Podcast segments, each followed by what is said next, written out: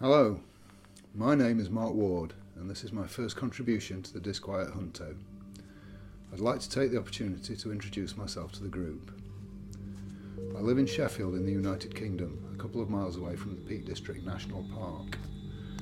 The Peak District is an exceptionally raw and primeval place with great rock formations left by the processes of glaciation during the last ice age. It's a cold and lonely place where you can easily imagine the dawn of man. It inspires me. I've played the guitar for my own joy and satisfaction for over 40 years now, but I'm very new to electronic music making.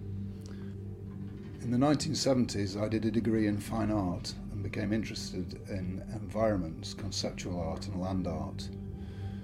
In many ways, what is now possible using today's audio software, MIDI, analog, and field recordings brings me back full circle to those interests. The only limit is my imagination. Canvas is inconceivably vast. This is why I've signed up to the Junto. By limiting the area of exploration to a small, clearly defined project, I hope to learn how to use the software better, the better to control my output and hopefully raise my game a little. Unfortunately, due to the nature of my work and the need to earn a living, I'm often on call at the weekend and overnight, so my participation in the Junto will inevitably be sporadic, but I am determined to give it a go.